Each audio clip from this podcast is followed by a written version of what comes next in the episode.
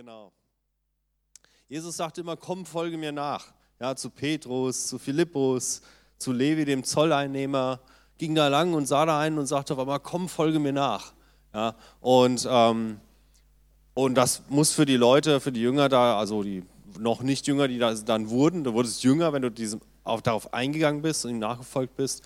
Das muss schon besonders gewesen sein, weil ähm, damals diese Rabbis, ja, Jesus war ja auch so ein, quasi ein junger Rabbi, ähm, die hatten immer so ein Gefolge und wenn dann einer sagt, komm, folge mir nach, dann war das eigentlich eine Ehre. Ja. Also eine Ehre, so einem Rabbi nachzufolgen. Nun war Jesus ein bisschen speziell, weil er wahrscheinlich noch relativ jung war im Vergleich zu den anderen und auch weil er sehr ungewöhnlich war. Äh, das merkten die Leute ja schon. Er war irgendwie nicht wie diese Pharisäer und Schriftgelehrten, sondern er sprach mit Vollmacht und da passierte richtig was bei Jesus, war aber gleichzeitig irgendwie auch hoch umstritten. Also ähm, das war so schon so ein Abenteuer, auf was sich Petrus, Philippe, Levi und wie sie alle heißen, auf das sie sich eingelassen haben, Jesus zu folgen. Wenn man dann jemand folgt, dann, dann äh, geht er voraus und diese Rabbis sind halt auch mal auch vorausgegangen, ja, durchs Kornfeld oder einen Weg entlang und haben dann so ihre, ihre Lehre vermittelt, genau wie Jesus das mit seinen Jüngern gemacht hat. Und es ging darum, immer irgendwas zu lernen. Und ich habe mich äh, gefragt, wie kriechen das eigentlich zusammen? Ja, ich versuchte auch manchmal über sowas nachzudenken, wie ich das zusammen, dass ich also in der Nachfolge Jesu bin. Jesu geht mir also voraus und ich gehe ihm hinterher. Und gleichzeitig sagt die Bibel ja auch, Jesus lebt in mir. Ja? Jesus lebt in uns, sein Geist lebt in uns, Jesus lebt in uns, Jesus in uns, großes Thema. Ähm, wie geht denn das eigentlich, dass ich jemand hinterhergehe und gleichzeitig lebt er in mir? Und ähm, ich, ich erkläre es mir ganz einfach. Ich denke einfach, es sind zwei Bilder, ja. Und gerade wenn es ums Lernen geht und wenn es ums Abenteuer geht, ist es wichtig, dass ich äh, weiß, nicht nur Jesus lebt in mir, sondern gleichzeitig geht er mir auch voran irgendwie. Ja, und ich folge ihm. Und deshalb gibt es immer so einen nächsten Schritt. Wenn ich jemand hinterhergehe, gibt es immer so einen nächsten Schritt. Irgendwann war mal der erste Schritt bei uns, wo wir dieses Ja zu Jesus gefunden haben, dieses Grundsätzliche. Der erste Schritt ist irgendwie der wichtigste. Ja? Also, weil dann geht's los. Aber genauso wichtig ist, dass wir dranbleiben und dass wir immer auch einen nächsten Schritt wagen. Was ist mein nächster Glaubensschritt? Der sollte möglichst klar sein. Es sollte uns klar sein, was unser nächster Glaubensschritt ist und wie und wann wir ihn gehen wollen. Wenn ich den nächsten Schritt nicht klar habe und schließlich wage, ihn zu gehen, dann kann es sein, dass ich stehen bleibe. Das wollen wir nicht. Wir wollen immer hinter Jesus her, wie es in dem alten Kinderlied heißt. Ja, ich habe ein paar biblische Beispiele. Also im Prinzip war es nicht, ist es so irgendwie so nicht nur eine Sache, die mit Jesus angefangen hat, sondern im Alten Testament hat Gott die Menschen ähnlich herausgefordert. Berühmtes Beispiel Abraham, ich lese nochmal Genesis 12, 1 bis 9. Der Herr sprach zu Abram, hieß er da noch, zieh weg aus deinem Land, von deiner Verwandtschaft und aus deinem Vaterhaus in das Land, das ich dir zeigen werde. Ich werde dich zu einem großen Volk machen, dich segnen und deinen Namen groß machen. Ein Segen sollst du sein. Ich will segnen, die dich segnen. Wer dich verwünscht, den will ich verfluchen. Durch dich sollen alle Geschlechter der Erde Segen erlangen. Da zog Abraham weg wie der Herr ihm gesagt hatte, und mit ihm ging auch Lot. Abraham war 75 Jahre alt, als er aus Haran vorzog. Ist mir noch mal so aufgefallen, der war ganz schön alt, ja, 75 schon. Und dann noch mal so ein gewaltiger Schritt im Glauben zu gehen mit einem Gott, den er, den er wahrscheinlich bis dahin kaum kannte, ja. sondern der erschien ihm ja so.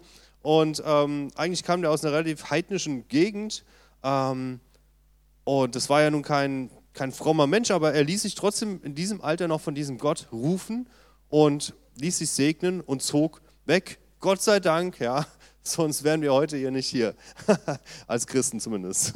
genau, weil ähm, durch ihn floss dann tatsächlich der Segen und ihr kennt ja die Geschichte wahrscheinlich von Abraham, es ging durch Höhen und Tiefen. Ähm, Mose genauso, 2. Mose 3. Nun siehe, das Geschrei der Kinder Israel ist vor mich gekommen und ich habe auch ihre Bedrückung gesehen, wie die Ägypter sie bedrücken. So geh nun hin, Mose, ich will dich zum Pharao senden, dass du mein Volk, die Kinder Israel, aus Ägypten führst. Mose sprach zu Gott, wer bin ich, dass ich zum Pharao gehe und die Kinder Israel aus Ägypten führe? Und er sprach, ich will mit dir sein. Ja, genau, der Mose traut sich das erstmal gar nicht zu und sagt, wer bin, wer bin ich denn? Ja, aber Gott sagt, gibt ihm diese Zusage, ich will mit dir sein, wenn du diesen Schritt wagst, wenn du diesen Schritt gehst. Auch hier ein Riesenschritt, ja, zum Befreier eines ganzen Volkes zu werden, zum Pharao zu gehen, der die Macht hat, dich einen Kopf kürzer zu machen. Das erfordert schon einen gewissen Mut. Also deshalb sagt Gott ihm ganz direkt, ich will mit dir sein. Ja, diese Linie aus dem Alten Testament äh, greift Jesus auf ja, und macht es eigentlich genauso. Mit Petrus zum Beispiel, Lukas 5, Vers 10. Da sagte Jesus zu Simon Petrus, fürchte dich nicht, von jetzt an wirst du Menschen fangen. Und sie zogen die Boote an Land, ließen alles zurück und folgten ihm nach.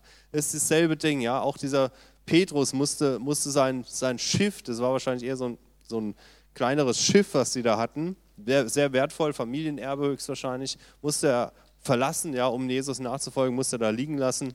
Aber sie taten es, ja, sie wagten diesen Schritt und folgten ihm nach. Was ist mein nächster Glaubensschritt? Vielleicht habt ihr schon was äh, auf dem Zettel geschrieben, ja. Oh, Heiliger Geist, sag uns einfach mal, was als nächstes dran ist. Ich möchte da also drei Kennzeichen rausgreifen, äh, die so einen Glaubensschritt ausmachen. Das erste ist, Gott will mit mir ein Abenteuer wagen. Das zweite ist, ohne Gott kann ich es gar nicht schaffen.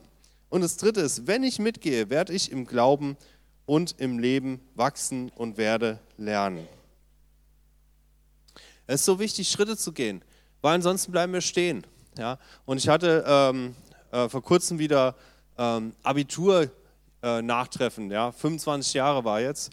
Und ich erinnere mich da an an so einen Kerl, also es ist total abgefahren, wer das noch nicht mitgemacht hat. Ne? Denkt so, ach du meine Güte, wie sieht der denn jetzt aus? Ne? Hatte früher so lange blonde Haare, jetzt Glatze, ne? oder andere dann so einen Bart da und so. Und äh, hat die Leute ja ewig nicht gesehen. Ne? Und überlegt mal, wie hieß der denn? Ne? Und wer, wer war das nochmal? Und äh, aus irgendwelchen, aus irgendwelchen äh, äh, unscheinbaren Mädels sind jetzt irgendwelche Businessfrauen im, im Businesskostüm geworden. Und also es ist total spannend, ja. Da war so ein Typ dabei, da habe ich gedacht, das ist ja cool. Der hat sich angezogen wie damals, ne? Deepesh Mode T-Shirt, wer das noch kennt, ja, wahrscheinlich meist jetzt jung, ne? Äh, so, so diese schwarzen äh, Lackschuhe von Doc Martens, ne? Und dann noch so eine tolle da, so, eine, so mit Gel, so, so pff, ne? Und ich dachte so, ey, das ist total witzig. Der hat sich angezogen, wie wir damals aussahen, ne? Voll die coole Idee. Sag ich so zu so einem anderen Typ, hey, guck mal, der sieht, der sieht aus wie damals, hat sich wohl, dass der noch die alten Klamotten hat, ne? Dann sagt der, sagt der andere mir, hier, der, sieht denn, der sieht denn aus wie damals, der sieht immer noch so aus. Ne? Ach so, hat es sich halt nicht verändert. Ne? Ich war total baff, immer noch mit dem Deeper Mode T-Shirt, immer noch mit, mit der tolle. Ja, hat so seinen Stil behalten, ne? aber irgendwie war es skurril. Ja? Alle hatten sich verändert, nur er nicht. Also irgendwie hat man gedacht, das ist auch irgendwie seltsam, wenn sich einer so, so gar nichts verändert. Ja? Eine, also es ist wichtig, dass wir Schritte gehen. Ja. Das Leben ist normal nicht so, dass wir 25 Jahre lang im selben T-Shirt rumrennen, sondern irgendwann gibt es mal was Neues. Abraham musste seine Heimat verlassen. Eine sehr schöne Zivilisation damals in Ur. Ja. Äh, wird heute noch ausgegraben.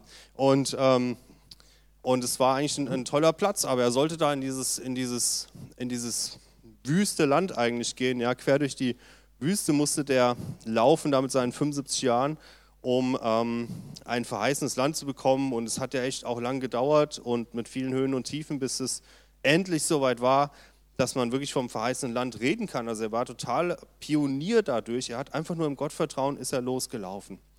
Und ähm, er ist ja unser Glaubensheld, ja, Abraham. Aber wenn du die Geschichten genau liest, ähm, dann merkst du, so ein, ein, ein Held war das, war das gar nicht. Auch Abraham kam total an Grenzen. Ne?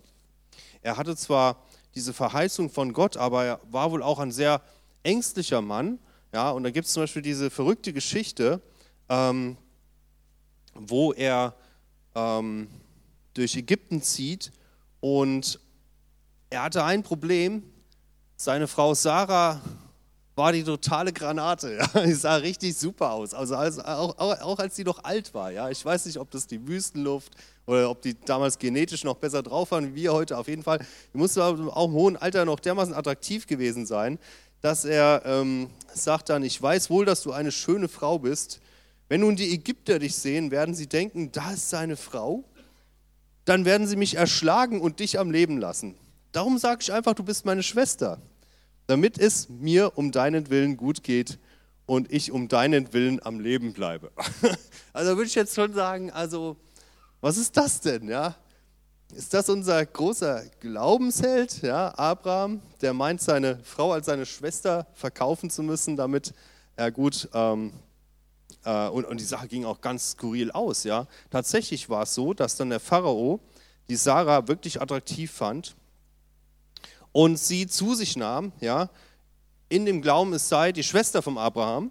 Und ähm, da er aber dadurch Ehebruch begangen hatte, kriegt er Gottes Strafe ab und äh, kriegt total die Krise und wirft dann dem Abraham irgendwann vor, warum hast du mir das angetan? Warum hast du mich nicht wissen lassen, dass sie deine Frau ist?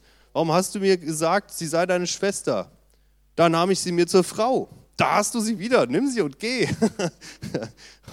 und äh, schmeißt da die ganzen Leute wieder raus, der Pharao, ja, und ähm, die nehmen alles mit, auch das, den ganzen Krempel und Soldaten und alles Mögliche. Wo man so denkt, okay, das war, was war denn das eigentlich für ein Glaube? Ja? Also da war ja nicht viel Vertrauen in Gott, dass die Sache gut geht, sondern das war irgend so ein Geschacher und Getrickse und letzten Endes äh, staubte Abraham noch alles ab. Ähm, ja, das, soll ich mir den zum Glaubenshelden nehmen?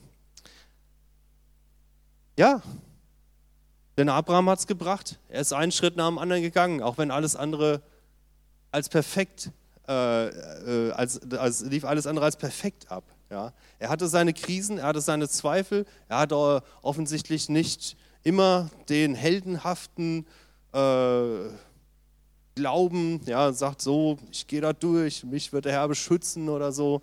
Das hat er wohl nicht immer gehabt, aber er ging Schritt für Schritt mit Gott und er kennt die Geschichte wo er schlussendlich, wo Gott ihm sagt, ja, Opfer im Prinzip deinen Sohn. Und in letzter Sekunde quasi zieht Gott es zurück, dieser Glaubenstest, und den hat Abraham bestanden, ja, weil er das irgendwie dieses, diesen, diesen Glauben an Gott hatte.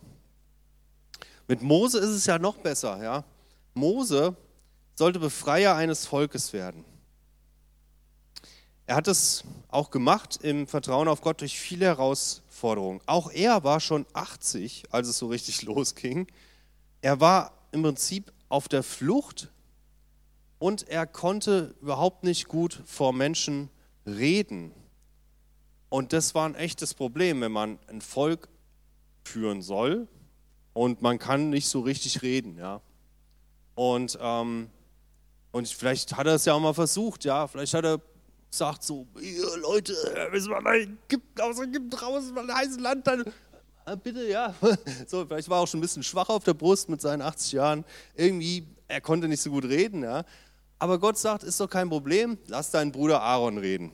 Ja, du weißt, was Sache ist, du führst die Leute, dein, dein Bruder, ja, ähm, der Aaron, der, der übernimmt die Ansprachen und die Motivation und so. Und so ging es irgendwie im Team. Ja. Aber erstmal hat der Mose gedacht, ich kann das doch gar nicht. Und er hatte ja guten Grund, das so zu sagen. Aber für Gott war es kein Problem. Und das ist das Schöne. Er ist diesen Schritt im Glauben gegangen, obwohl er gar nicht wusste, wie er das jetzt machen soll mit seiner schwachen Stimme, Sprachprobleme. Wir wissen ja nicht, was er hatte. Er ist trotzdem den Schritt gegangen und Gott hat ihm jemand an die Seite gestellt. Und es war ja wirklich so, der Aaron war kein guter Leiter, ja, als der Mose mal auf dem Berg ist bei Gott äh, und es ein bisschen länger dauert, Aaron etabliert gleich einen Götzenkult. Also Aaron wusste nicht, worauf es ankommt, ja, das goldene Kalb, ja. Äh, aber er konnte gut reden. Ja. Mose hingegen konnte nicht reden, aber er wusste, worauf es ankommt. Ja. Und die beiden im Team war richtig gut. Also lassen wir uns nicht abhalten, wenn Gott uns was sagt und wir haben keine Idee, wie das gehen soll. Ja, wir haben vielleicht nicht die Ressourcen, wir haben nicht die Möglichkeiten, wir haben nicht die Zeit und so weiter. Lass uns da nicht von abhalten. Gott will ein Abenteuer mit uns leben und ohne ihn geht es sowieso nicht. Das ist die Sache. Wenn wir aber dranbleiben, dann lernen wir. Und dann erleben wir äh, Gott und wir wachsen in der Beziehung mit ihm. Wir müssen einfach nur mitgehen. Bei Petrus, ja, denke ich auch so, er sollte Menschen fischen und Jesus ermöglicht ihm auch eine Erfahrung mit ihm. Und, und zwar ist das ist da die Rede von einem quasi einem übernatürlichen Fischfang in Lukas 5. Meister, wir haben die ganze Nacht gearbeitet, wir haben nichts gefangen. Okay, wenn du es sagst, werde ich die Netze auswerfen. Das taten sie und fingen eine so große Menge Fische, dass ihre Netze zu reißen drohten. Die Geschichte ist auch spannend, weil da ist erstmal eine Enttäuschung. Ja? Wir haben nichts gefangen, hat nicht funktioniert. Und dann sagt Jesus, er werft doch nochmal die Netze aus. Was keinen Sinn macht, weil sie hatten ja eben schon es versucht, es klappt nicht, ja, wird nichts diese Nacht, Fische sind irgendwo anders. Ja. Jesus sagt, werf nochmal die, die Netze aus. Und da ist so eine Situation, wo Petrus auch hätte sagen können, Jesus macht keinen Sinn, ja, wer ist denn hier der Fischer, ich oder du? Ja. Also, aber Petrus war demütig, hat gesagt, okay, wenn du es sagst, dann werfe ich halt nochmal die Netze aus. Ja. Und siehe da, eine so große Menge, dass ihre Netze zu reißen drohten. Und das ist so eine Erfahrung, die der Petrus gemacht hat. Das ist die Erfahrung, ja, ich kann es, Gott will mir ein, ein, mit mir ein Abenteuer wagen, ja, aber ich kann es allein nicht schaffen. Ähm, aus eigener Kraft hat er nichts gefangen. Jesus sagt, mach's nochmal, er macht's und er erlebt es, den Fischfang äh, des, des Jahres, ja, Rekordmenge. Und, ähm, und das ist genau das. Das sind so die Erfahrungen, auf denen Petrus vielleicht auch irgendwann gesagt hat, ähm, doch, ich möchte diesen Ruf annehmen. Jesus wollte, dass Petrus äh, die Gemeinde leitet, ja, die ersten Jünger. Aber war Petrus der, der ihn dreimal verleugnet hat. Jesus wollte das trotzdem. Er wollte trotzdem mit Petrus diesen weiteren Glaubensschritt gehen und Petrus findet ein Ja dazu. Ja, überlegen wir mal, was haben wir vielleicht erlebt, hm, bevor wir so den ersten Schritt mit Jesus gegangen sind? Das ist eigentlich eine ganz spannende Frage. Was habe ich mit Jesus erlebt, bevor ich meinen ersten Glaubensschritt gegangen bin? Äh, da, da habe ich vielleicht gesehen, dass bei anderen Menschen eine Veränderung stattfindet durch Jesus. Ich habe vielleicht gesehen, dass andere Menschen äh, freigesetzt werden zu irgendwas oder auf einmal Vergebung leben können oder was auch immer, was vorher nicht möglich war. Vielleicht habe ich eine Heilung gesehen, vielleicht habe ich gemerkt, wie, wie ich Trost bekomme in der Gemeinde oder durch, durch Christen, wie sie mich ernst nehmen. Und irgendwas hat mich fasziniert. Das ist oft so. Und so habe ich mich entschieden, den ersten Schritt mit Jesus zu gehen. Und dann kam vielleicht der zweite. Und dann kam der dritte. Und äh, ich merke so, das macht ja richtig Spaß mit Jesus. Man kann richtig mit, mit Jesus was erleben. Aber dann kommen vielleicht auch irgendwann im Leben die Krisen, die Zweifel und das Versagen. Und das kann mich von meinem nächsten Glaubensschritt abhalten, wenn ich da zu sehr drauf schaue.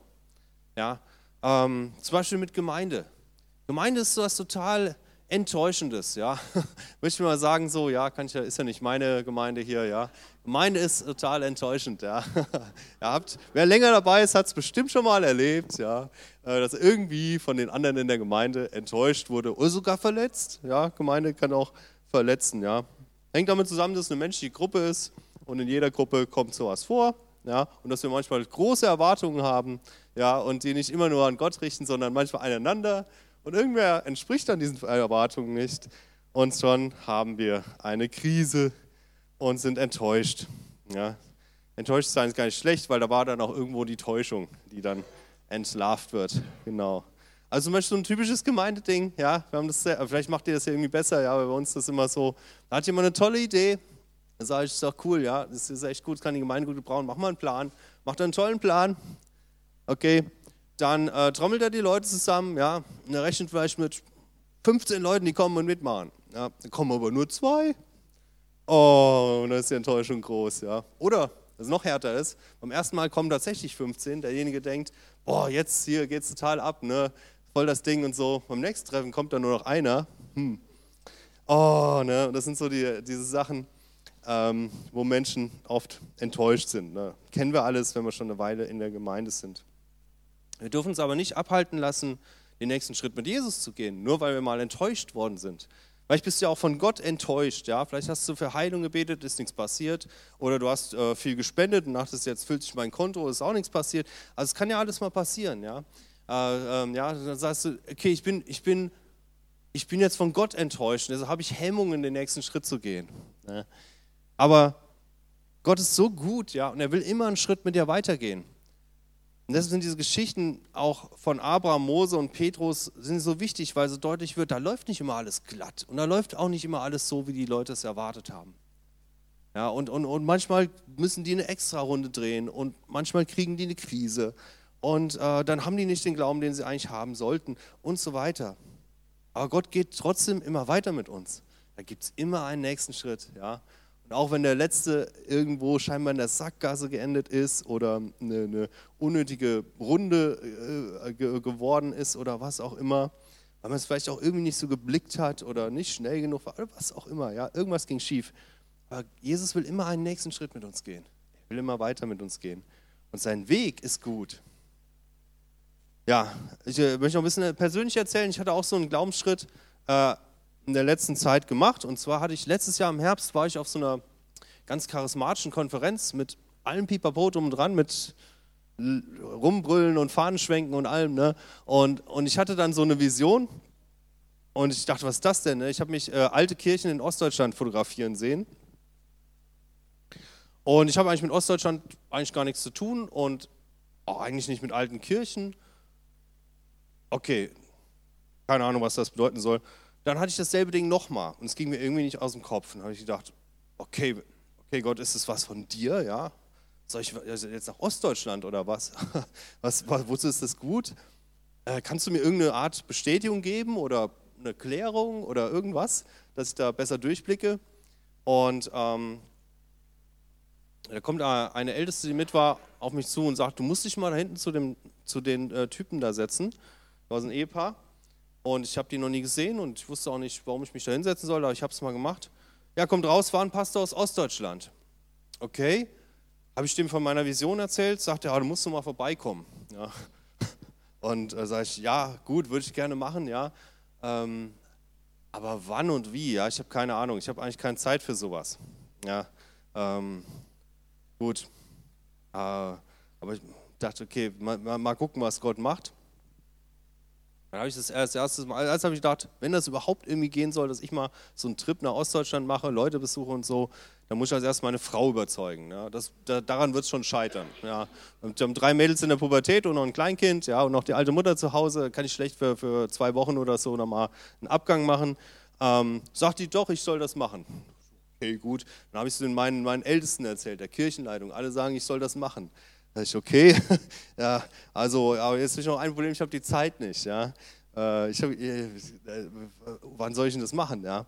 Ähm, und dann kommt ein Ältester aus der Gemeinde und will uns Pastoren einen Sabbatmonat verpassen. Und dann war mir klar, okay, also jetzt habe ich auch noch die Zeit, jetzt muss ich es auch machen, ja.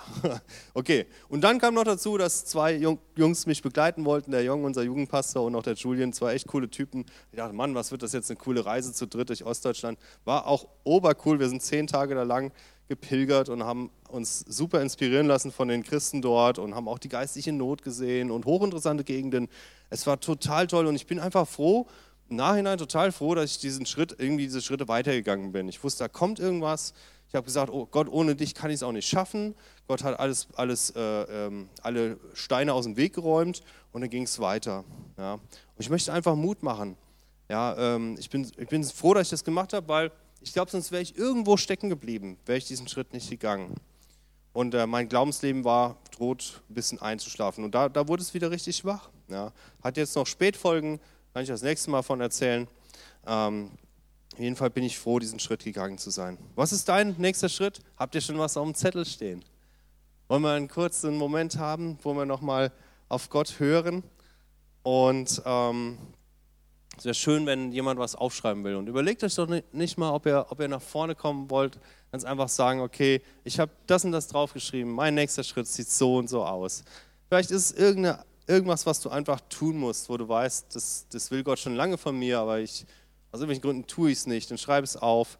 Weil ich will Gott, dass du irgendwas gibst, dass du, dass du die Gemeinde hier unterstützt oder irgendwas anderes. Vielleicht will Gott einfach Zeit mit dir verbringen. Schreib es auf den Zettel, ich möchte wirklich äh, nächste Woche eine, eine Zeit mit, mit Gott haben. Plan mir das ein. Vielleicht ist ein Schritt der Versöhnung dran. Vielleicht bist du mit irgendjemand verkracht, auch aus irgendwelchen Gründen, und möchtest einen Schritt der Versöhnung gehen. Vielleicht willst du ein, ein neues Jahr finden zu einem Dienst oder einem Amt. Vielleicht willst du seelsorgerlich was aufarbeiten. Ob es ein großer Schritt oder ein kleiner Schritt ist. Egal, Hauptsache wir bewegen uns. Okay, lass uns noch eine kurze Zeit.